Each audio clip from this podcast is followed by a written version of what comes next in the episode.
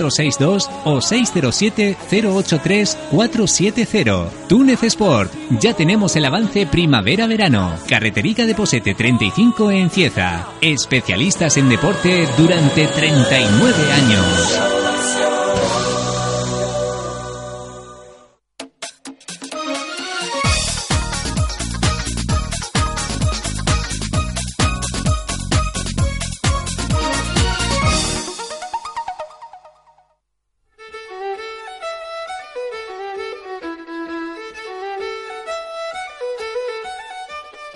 Y seguimos en la sintonía de Radio Barán FM, dando comienzo a nuestro espacio Adelante en la Fe. Una vez más, saludamos, eh, tenemos aquí con nosotros a don Alberto Guardia. Muy buenos días, don Alberto. Buenos días, ya estamos aquí otra vez. Espero que me hayáis echado de menos. Sí, Eh, sí. Ya hemos podido después de tanta... doy fe, doy fe. Sí, ¿verdad? Eh, de tantas ocupaciones y con dificultades, trabajos que salen, en fin. Aquí estamos de nuevo otra vez dispuestos a, a continuar adelante en la fe. Muy bien, ¿qué nos ha preparado para hoy? Pues como siempre vamos a escuchar el Evangelio de este domingo, ese último, último domingo ya antes de, de la cuaresma. Las- Dentro de dos semanas comenzamos la cuaresma, el primer miércoles del mes de marzo es el miércoles de ceniza. Así que nos dispucham- disponemos a escuchar pues la última parte que vamos a escuchar eh, del Sermón de la Montaña. Nadie puede servir a dos señores, porque o tendrá aversión a uno y amará al otro, o bien se allegará a uno y despreciará al otro. No podéis servir a Dios y a las riquezas. Por eso os digo, respecto a vuestra vida, no os preocupéis acerca de qué comeréis, ni respecto a vuestro cuerpo, acerca de qué os pondréis. ¿Acaso no es la vida más que el alimento y el cuerpo más que el vestido? Mirad las aves del cielo, que no siembran, ni siegan, ni recogen en graneros, y vuestro Padre Celestial las alimenta. ¿No valéis vosotros más que ellas? ¿Quién de vosotros, por mucho que se preocupe, puede añadir a su estatura un solo codo? Y acerca del vestido, ¿por qué preocuparos? Contemplad cómo crecen los lirios del campo. No se fatigan ni hilan. Y yo os digo que ni Salomón en toda su gloria se vistió como uno de ellos. Pues si a la hierba del campo, que hoy es y mañana se echa al fuego, Dios así la viste, ¿no hará mucho más por vosotros, hombres de poca fe? No andéis pues inquietos diciendo ¿qué comeremos? o ¿qué beberemos? o ¿con qué nos vestiremos? Por todas esas cosas se afanan los gentiles. Bien sabe vuestro Padre Celestial que necesitáis de todas ellas. Buscad primero el reino de Dios y su justicia, y todo lo demás se os dará por añadidura. Por tanto, no os inquietéis por el día de mañana, pues el mañana tendrá su propia inquietud. A cada día le basta su contrariedad.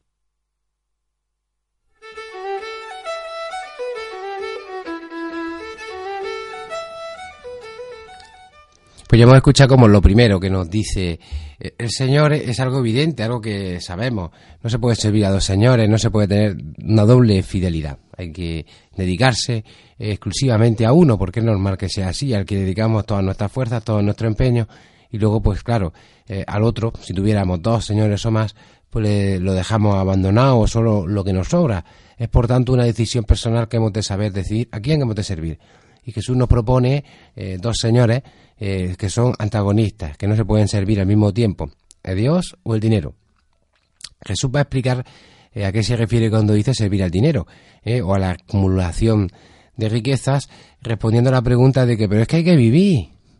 ¿Eh? Tenemos que trabajar, tenemos que vivir. ¿Cómo nos vamos a ocupar o preocupar eh, del dinero, del comer, de la del vestido, de la comida? Entonces va a utilizar unas eh, parábolas agrarias, unas comparaciones muy sencillas para que la gente comprenda que aquí de lo que se está hablando es de una preocupación excesiva, diríamos nosotros hoy, o exclusiva, o únicamente, o poner como primera preocupación de nuestra vida el dinero, o la acumulación de riquezas, o el miedo al futuro. Aquí hay eh, una idea muy importante, eh, la palabra primero. Eso no puede ser lo primero. No quiere decir que no nos preocupemos, claro que nos preocupemos, es normal que nos preocupemos, pero lo primero, dice Jesús, debe ser buscar el reino de Dios y su justicia, es decir, todo lo que ha ido explicando eh, a lo largo del Sermón de la Montaña es pertenecer al reino, tener al Señor como único rey, no doblegarse ante ningún otro poder de este mundo, ante ninguno de los falsos dioses, ya sea el dinero, la fama, etcétera, eh, sino solamente ante Dios. Eh, arrodillarnos solamente ante el Dios verdadero, al único al que hemos de servir, y entonces por añadidura eh, nos vendrá todo lo demás, porque Dios es generoso, dice Jesús. Y es generoso, pues si lo es con el mundo, que ha hecho una naturaleza exuberante, pone los, las aves del cielo, pone los lirios del campo, eh, y no les falta nunca la naturaleza cuando llega la primavera, cuando llega el verano, cuando llegan las estaciones, vuelve de nuevo a rebrotar, a resurgir ella misma, ella sola, ¿eh? sin necesidad de que riegues el campo porque ella sale de por sí, las flores silvestres, ¿no? los lirios del campo, ¿eh? y o las aves del cielo que tampoco muchas son migratorias y no tienen un lugar estable. Por lo tanto tienen que ir trasladándose, ya lo sabemos, ya lo sabían también en aquel tiempo, miles de kilómetros, ¿eh? se trasladaban de continente a continente cuando venían las estaciones y por lo tanto no tenían un nido, una casa, eran transhumantes, eran viajeras. Sin embargo, no les faltaba nunca alimento. ¿eh? iban en su búsqueda, iban al cambio de los tiempos. Por lo tanto, así hemos de ser nosotros. Hemos de tener la plena certeza de que nunca nos va a faltar lo necesario. ¿eh? El Señor nos lo va a dar. Esto es una experiencia que es verdad, se llama confiar en la providencia. Es que cuando uno hace el bien, cuando uno hace de lo que tiene que hacer, no le falta lo necesario, nunca le falta. Cuando uno es generoso, ¿eh? la primera bienaventuranza, pobre de espíritu, aún lo poco que tiene lo comparte, etcétera, entonces nunca le va a faltar de nada. Esto es un dato de la experiencia. El Señor nos bendice así, de un modo misterioso. Pero cuando uno quiere tener más, cuando uno quiere asegurarse porque tiene miedo al futuro, porque no sabe lo que va a pasar y acumula, entonces ocurre que eso acaba frustrándose, acaba perdiéndose. ¿eh? Jesús también puso varios ejemplos. Pues eh, si es eh, polilla, pues se come los vestidos. Si es moneda, la herrumbren, los tiran.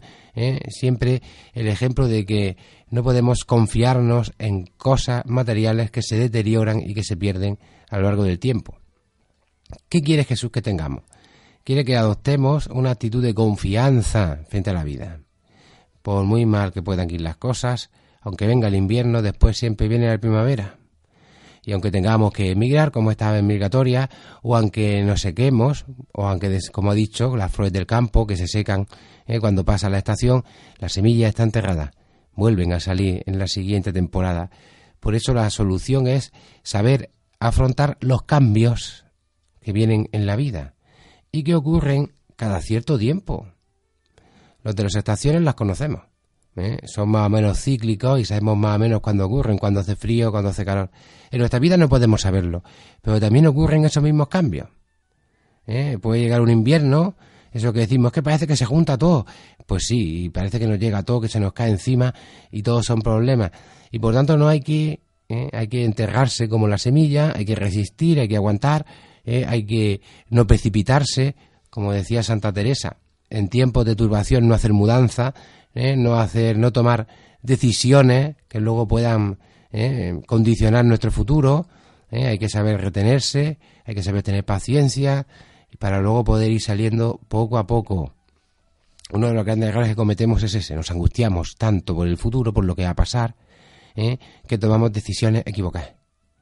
Y decisiones profundamente equivocadas que pueden alterar nuestro futuro ¿eh? y lo pueden condicionar para siempre. Todo porque en un momento de agitación o en un momento de dificultad eh, hemos querido buscar una solución rápida y segura. Nada y seguro. Nada y seguro, solo Dios si ponemos en nuestra confianza, al final saldremos pase lo que pase. Eso es lo que nos ha recordado Jesús con esta comparación. Si buscamos el reino de Dios, primero, sin dejar lo otro, todo lo demás nos vendrá por añadidura, se irá sumando, irá apareciendo, se irá solucionando, puesto que lo que importa verdaderamente es de qué estamos revestidos y con qué estamos alimentados la imagen es muy clara. Se pasa de la significación agraria común, normal, a una más profunda. ¿De qué nos alimentamos y de qué estamos revestidos? Si estamos revestidos con la dignidad de los hijos de Dios, ¿eh? Eh, una dignidad natural que tienen hasta la naturaleza, que tienen ¿eh? la creación, donde se ve la mano de Dios que le da vida, que le hace surgir de la nada, que hace que aparezca espontáneamente, como parece cuando llega la primavera, se llena todo de flores recién que ha llovido, hemos de revestirnos de esa dignidad. Ese vestido nunca vamos a perderlo. Ese vestido no nos lo van a quitar. ese es el vestido con el que hemos de cubrirnos siempre, de la dignidad de los hijos de Dios, de la dignidad eh, del ser humano. Y por lo tanto hemos de revestirnos siempre con, él lo llama la justicia, la santidad, diríamos nosotros hoy, lo que es justo, lo que es bueno. Aunque en determinados momentos sea un perjuicio para nosotros, aunque sea una pérdida, aunque vaya a ganar menos, aunque tenga que trabajar menos horas, yo no puedo rebajar mi dignidad. Y por ganar dinero no puedo hacer cosas que son injustas, ilegales, etcétera, que son pecados, que son malas. ¿Eh? ¿Por qué? Porque entonces me despojo de mi dignidad y me convierto, pues, en, pongo en público mis vergüenzas. Y por lo tanto hemos de buscar esa vestidura, la de la justicia. Y el alimento lo mismo.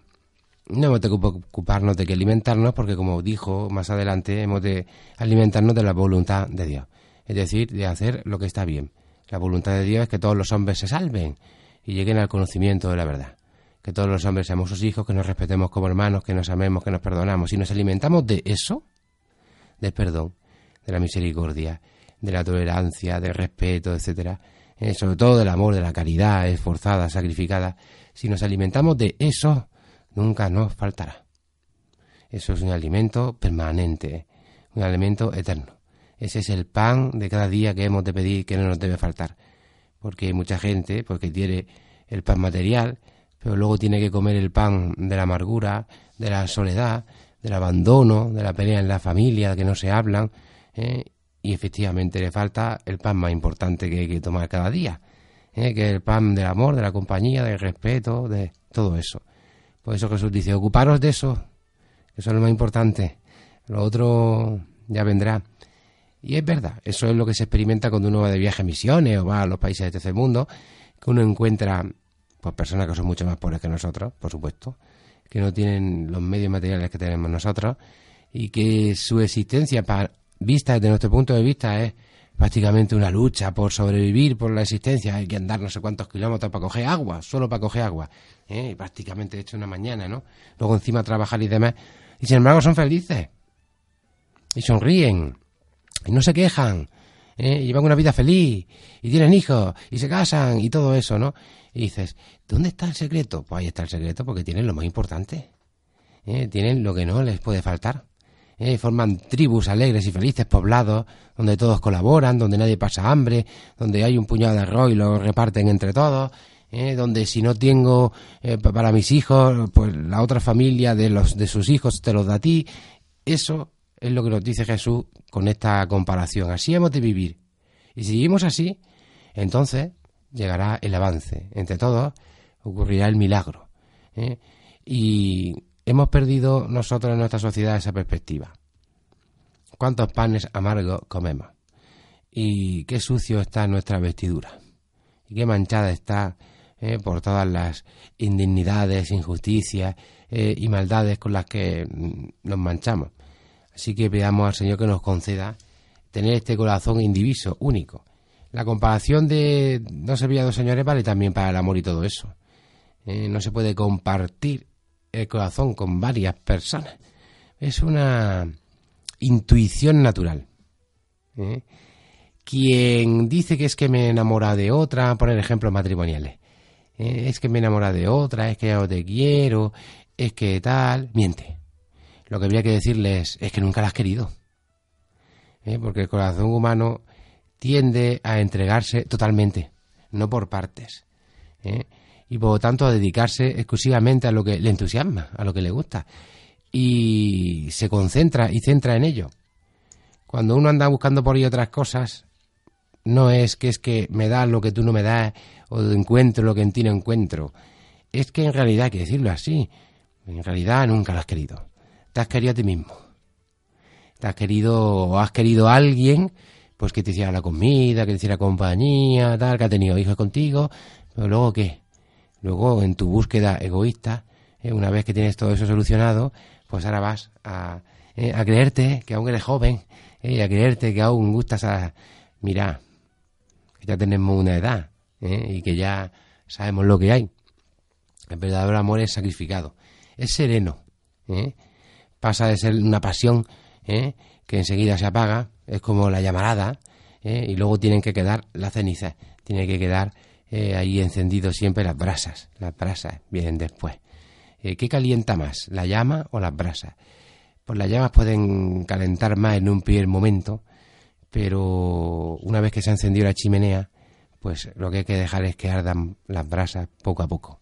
Eso es la vida matrimonial. Y eso es como debe vivirse. Por eso tampoco a veces hay que engañarse por ideas de este mundo en el que las películas lo ponen todo siempre tan romántico y tan eso, ¿no?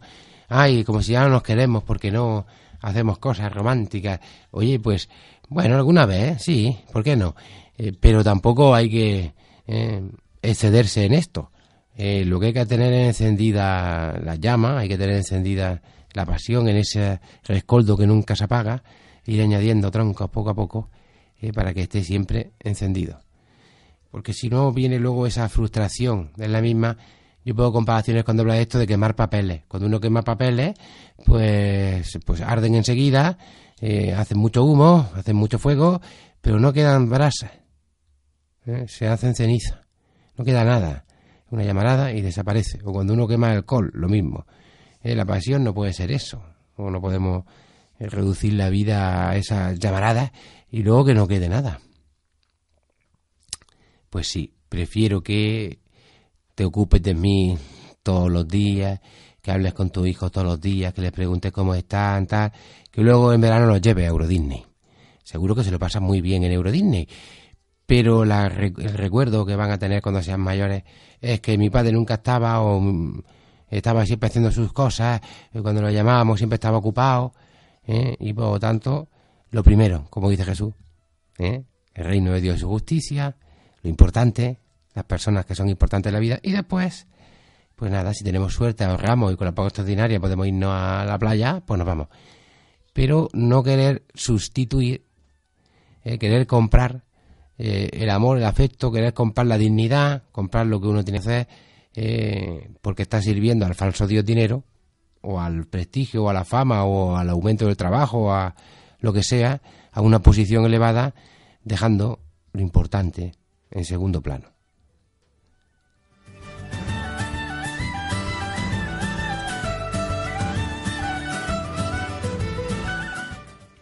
Pues bueno, ya lo hemos oído, ¿no? Eh, eh, siempre las palabras de Jesús son muy inspiradoras, ¿verdad?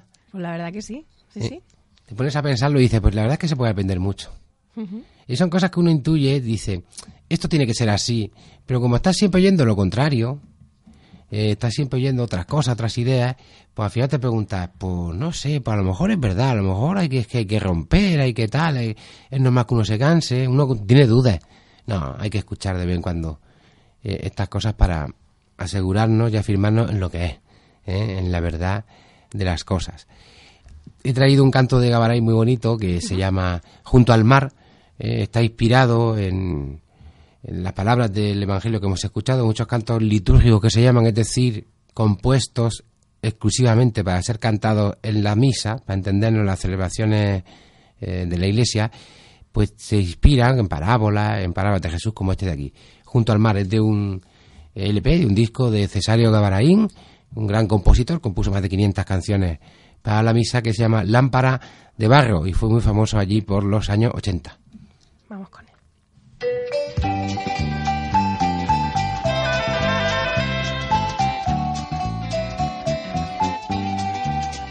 Junto al mar Jesús enseñaba sus palabras pájaros de luz, de su boca alegres volaban, entre lirios bajo el cielo azul. Y al temblor divino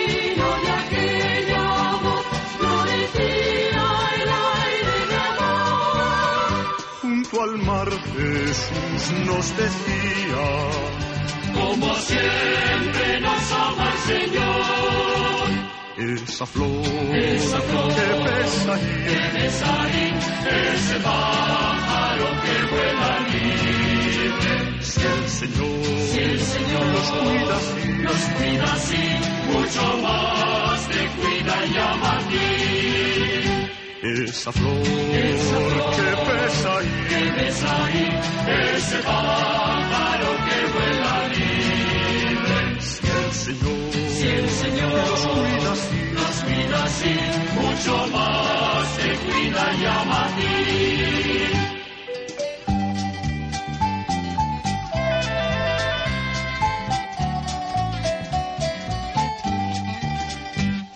Al mar los hombres oían, asombrados sin poder creer, como el Padre Dios nos quería, como busca siempre nuestro bien.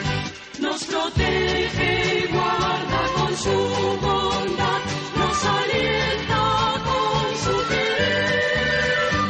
esperanza siembra la orilla, El rabí Jesús de Nazaret, esa flor que ves ahí, ves ahí, ese pájaro que vuela libre. si el Señor, los cuida así, Los cuida así, mucho más te cuida y ama a ti.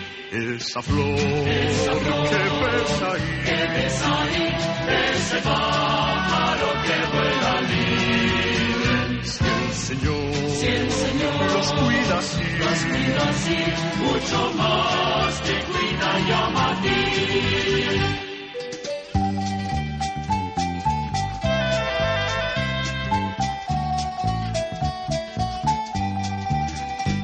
Junto al mar la tarde caía, un pastor volviendo ya a su hogar, una barca que se mecía, un gorrión cansado de volar. Y en el aire limpio se escucha Dios te ama, Dios te ama mucho. Y a su hijo nunca va a olvidar. Esa flor, Esa flor que ves ahí, que ves ahí, ese pájaro que vuela libre. el Señor, Si el Señor los cuida así, los cuida así, mucho más te cuida y ama a ti. Esa flor, Esa flor que ves ahí, Que ves ahí, ese pájaro que vuela libre. si el Señor, Si el Señor los cuida así, los cuida así, mucho más te cuida y ama a ti. esa flor, Esa flor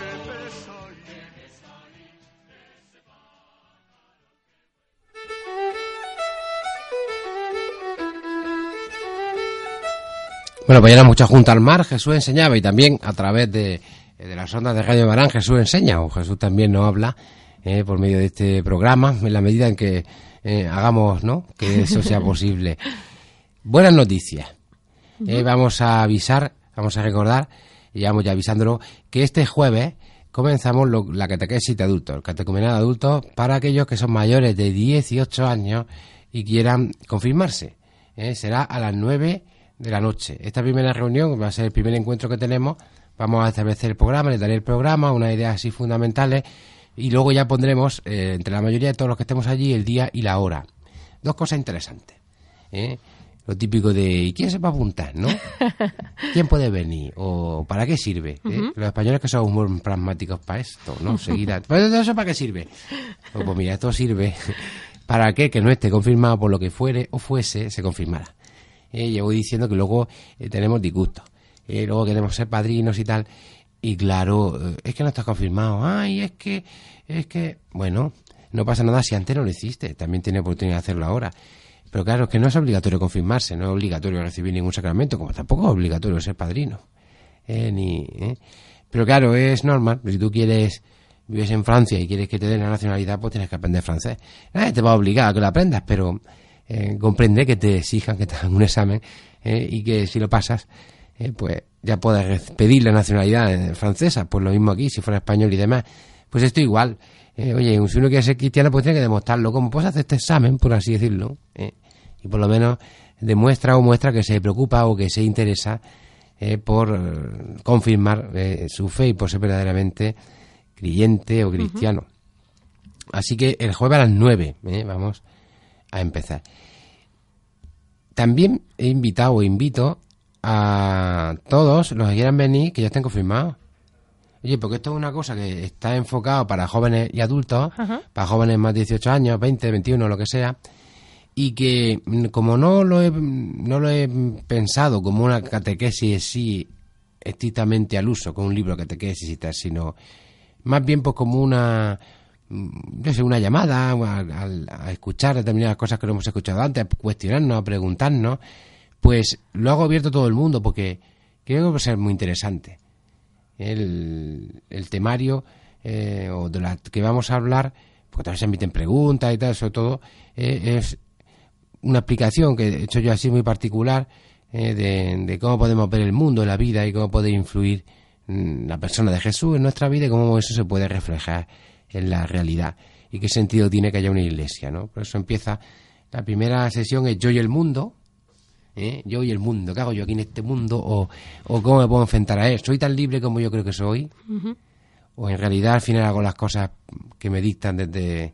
eh, muchas veces hacemos cosas que pensamos que esto lo hago yo porque sí, y cuando uno piensa dice, madre mía, pues si no soy más que una marioneta. Eso por un lado. La segunda es, ¿qué tipo de persona soy? Buena pregunta esa, ¿no? Hombre, tenemos que preguntarnos desde dónde. ¿eh? La pregunta que haré es desde dónde actúo, desde dónde vivo. Lo que tengo que saber muy bien desde dónde me sitúo, desde dónde hago las cosas. ¿eh? Porque se pueden hacer de corazón, ¿eh? desde la voluntad, desde el espíritu, como diría la Biblia. Se pueden hacer desde los sentimientos, desde la razón, o simplemente desde el cuerpo, es decir, desde los instintos más básicos y punto. Entonces es bueno saber desde dónde hago las cosas. ¿eh? Porque a veces me pregunto por qué me pasa a mí esto y por qué tal. Entonces hay que decirte, hijo mío, si es que ¿eh? estás más salido que como quieres tú, ¿eh? no puedes profundizar en nada, no, es imposible que te salga nada bien y que tenga un trabajo estable ni nada, porque tú vives desde fuera, desde la superficie. La segunda pregunta sería, la tercera sería, entonces, entonces ¿en qué creer? ¿Mm? ¿Qué certezas puedo adquirir en mi vida, no? Es importante que en un mundo lleno de dudas, lleno de perplejidades, vacilaciones, donde estamos siempre escuchando eso, pues nada, cada uno que quiera lo que quiera, tal, todo eso, que esas frases dichas así comúnmente, seguro que la he oído muchas veces. Eh, sí. porque en el fondo son frases de derrota. ¿eh? Son frases de, de, de que de tirar la toalla. Es un modo de decir, bueno, cualquiera sabe esto, tal. No. Hay que tener certeza en esta vida, hay que tenerlas claras. ¿eh? Y desde ahí actuar. Porque cuando uno tiene claras las certezas, las verdades, eh, eh, lo que cree, lo que le mueve, eh, la vida de un modo totalmente distinto. Y no tiene miedo de encontrarse con personas que piensen o que hagan las cosas totalmente distintos. Pero tienes tu personalidad, tienes muy claro lo que tienes que hacer. Los demás que digan lo que quieran, pero tienes muy claro lo que es. Que cada uno haga con su vida lo que quiera, no. Que haga lo mejor que pueda hacer con su vida, el máximo. Que no se conforme de cualquier manera. Pues la pregunta es, ¿en qué debo creer? ¿Qué debo creer? ¿Qué debo mover en mi vida? La tercera es que celebrar. La cuarta ya sería, ¿y qué celebro? ¿Mm? ¿Qué debo celebrar en mi vida? ¿Qué debo eh, moverme? Fechas, entonces la explicación de lo que es la liturgia y tal. La siguiente sería otra sobre Jesús de Nazaret, otra sobre la comunidad de los discípulos de Jesús, cómo vivir ¿eh? como hermanos de la misma familia, otra sería y cómo comportarse, ¿eh? cómo vive el hombre nuevo, ¿eh? Qué decisiones morales, éticas, cuál es su horizonte, ¿eh? y ahí dentro pues estaría eh, pues eh, determinados sacramentos, porque luego vamos a tratar, aparte claro, la confirmación, el ulti- el último día, pues eso, el matrimonio, el sentido que tiene, ¿eh? algunos así más eh, desconocidos de los que menos se habla, la unción de los enfermos y demás, que forman, deben formar parte de mi vida. Los ritos y todo eso son esenciales en, en la vida del hombre, no se puede vivir sin ellos, es que los necesitamos. De hecho, ahora esta semana, o este fin de semana ya, si no me equivoco, lo tienes que saber tú mejor que yo por lo de los niños del colegio, que es carnaval, ¿no? El- El 27. Es la semana que viene febrero. ya, ¿no? O sea que, claro, porque este fin de semana. Entonces, sí, más porque hoy es el 21. lunes 27 es Justo. cuando es el... Claro, porque la semana siguiente... eh, y pues a la gente le encanta disfrazarse y todas esas cosas. Bueno. Algunos más que otros, ¿no? Sí. Eh, Yo como digo, es que ya llevo el disfraz puesto todos los días, entonces ¿para qué, no? ¿Para qué me lo voy a poner otro? Sí. ¿eh? Y tampoco es que quiera ser yo un romano ni, ni nada de eso, ¿no? Eh, dicen que uno se disfraza por como lo que le gustaría ser, ¿no? Sí, eso Entonces, dicen. Eh, entonces yo pues eso no me, eso disfrazarme no me gusta, ya te digo yo, o es que siempre voy disfrazado y ya con eso me vale, o que no tengo yo ganas de ser el emperador de Roma ni ninguna cosa de esa. No digo nada de los que se visten de mujer y cosas así por el estilo, que no sé qué, qué ¿no? Freud tendría mucho que decir, ¿no? De lo que hay detrás de todo eso. Y entonces, claro, decidir los rituales, la celebración, lo que celebro es lo que vivo y por lo tanto determina cómo voy a comportarme, ¿eh? cómo voy a vivir y cómo voy a tratar a los demás. Y luego, pues eso, el último lo he querido llamar eh, la fuerza del corazón, porque se refiere a lo que es la confirmación exactamente. Eh, ya que hemos explicado lo de la persona que debe vivir del corazón y todo eso, donde adquiero esa fuerza para que mi corazón sea el que decide y mi espíritu sea el que se conduzca, con la fuerza que viene de parte de Jesús y que él llamaba Espíritu Santo. Y eso es el sacramento de la confirmación, es para eso, ¿eh? para fortalecer nuestros corazones. Y entonces eso sería el, digamos, el plan que tengo pensado para este catequesis de adultos, de confirmación, llámalo como quieras. El curso, yo lo llamo curso básico de cristianismo. Y abierto, ya te digo, que no sea una cosa eh, demasiado académica o tal de lo típico, oh, ahora unas catequesis y a veces que nos van a hablar de no sé cuánto. No, no va a ser de ese tipo, sino, pues como he dicho, así un poco, eh, muy concentrado y centrado en qué tiene que ver con mi vida y cómo puedo esto vivirlo. Y ver que es muy fácil y se puede hacer muy normal y sin ninguna... eh, romper un poco tabús, ataduras, vergüenzas. Eh, los españoles somos muy vergonzosos, muy eso, ay, que no me vean que voy a la iglesia, que no sé cuánto, "Ay, que te va a confirmar, empezamos con las tonterías. ¿eh? Y eh, de eso, y te tiene uno que esconder por eso, no entiendo yo por qué. ¿eh? Y pues, pues sí, ¿qué pasa? ¿Eh? Y hay que volver a recuperar ese orgullo de ser quienes somos. Claro que ¿eh? sí. Porque es bueno. Y nos hace bien. Y podría hacer bien a mucha más gente. Claro que sí. Desde luego que sí. Así que es como muy un curso como de motivar, de motivación, ¿no? Y de ánimo a la gente, de explicación. Voy a intentar hacerlo en PowerPoint, no sé usar ese programa, porque cuando yo entré en la universidad aún no había muchos ordenadores en el mundo, y como yo era pobre tico, pues no... Solo No, cuando... no es muy complicado. No, estoy en ello, pero claro, uh, tengo todos los otros escritos y con guiones, pero, eh, pero claro, escribí 15 de esos, hacer los PowerPoint, eso de las transiciones, que se muevan los dibujos, pues me lleva mucho Mm, tiempo. ya, ya, ya, sí, He hecho sí. uno, espero que me vaya bien. También le voy a dar un matiz curioso, le voy a dar, de lo- porque lo último que estoy estudiando en estos años es la antropología social y cultura, y entonces me he centrado en, porque siempre te piden una especialización de alguna cosa, y como ya había estudiado bastante la antigüedad primitiva, la época de Jesús, el origen del cristianismo, el imperio romano, toda esa historia, digo, pues no sé, voy a buscar otra época. Ya estudié hace 15 años la Edad Media, digo, pues me llama a mí, me llama a mí el paleolítico. ¿eh? Y entonces, pues mira, pues me ha dado por estudiar al hombre de Neandertal. Ah, genial. Sí, es una cosa curiosa. Y he sacado, he hecho un trabajo raro de esos que me gusta a mí hacer, que es las comparaciones eh, que tenemos de Neandertal, si nos queda algo. Y quiero llamarlo a lo, a lo que voy a hacer, eh, Ronaldo y el hombre de Neandertal. ¿Eh? Qué bueno. Pues sí, porque a través de, de- de un jugador de fútbol, que es, el, digamos, el mito más grande de nuestro tiempo, podemos ver cómo Neandertal sigue aquí, entre nosotros. Eh, como nosotros somos ese mismo hombre, eh, de hace 240.000 años, que hace lo mismo. Solo que en vez de girar alrededor de una hoguera, lo hace alrededor de una pelota. Y en vez de saltar por encima de una brasa, lo hace por encima de un balón. Pero hacemos lo mismo, ¿eh? No, no hay ninguna diferencia porque eso forma parte de la vida del hombre. Claro. Y mi es- tesis es esa, es curioso, todo lo que hacía el hombre de Neandertal y está inscrito, está eh, de nuevo insertado en nuestra vida, lo seguimos haciendo, cuando uno sale a la discoteca, to- es lo mismo, el hombre de la tribu Neandertal que va buscando con su bastón, ¿no? A ver quién le dan en la cabeza, ¿eh? y se lleva a, a su casa. Bien, seguimos haciendo mucho eso. Pero lo único que hemos perdido, y eso es lo que me duele, es la religión. El hombre de Neandertal era muy religioso. ¿eh? y hay varias imágenes, eh, fotos de las cuevas con las oraciones que escribía. Era conmovedor, era un hombre eh, que era muy religioso. Sin embargo, eso lo hemos perdido. Y lo hemos perdido porque la sociedad de nuestro tiempo ha querido sustituir, arrancar esa parte de nuestro ser. Es como si nos hubieran arrancado un órgano fundamental, si nos hubieran quitado un pulmón, o nos hubieran quitado un riñón, nos hubieran quitado... eh, y han querido sustituir por uno de plástico, ¿eh? por un sucedáneo ¿eh? y, y que no nos, no nos sacia y por eso nos tiene siempre ahí eso cuando uno recibe un trasplante o recibe una cosa de estas eh, que no va bien. Yo lo digo porque tengo también unos tubicos de esos puestos en el hígado. A cierto tiempo te duelen. Digo, claro, son los plásticos que tengo aquí. Pues siempre estamos ahí mm, algo un disgusto, hay algo dentro que nos duele, no sabemos qué es, y es la religión, que nos falta, nos la han sustituido por la idea, por la política, por el no sé cuánto, ¿eh? y le ponemos una pasión a las políticas y a las cosas más en este pueblo, ¿eh? y no digo más.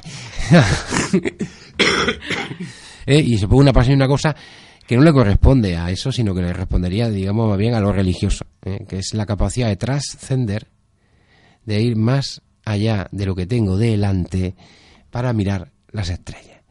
El hombre de Neandertal era muy feliz cuando salía a la puerta de la cueva, se tumbaba mirando las estrellas ¿eh? al calor de la hoguera y veía pasar las estrellas fugaces y crecer los, los árboles milenarios, ¿no?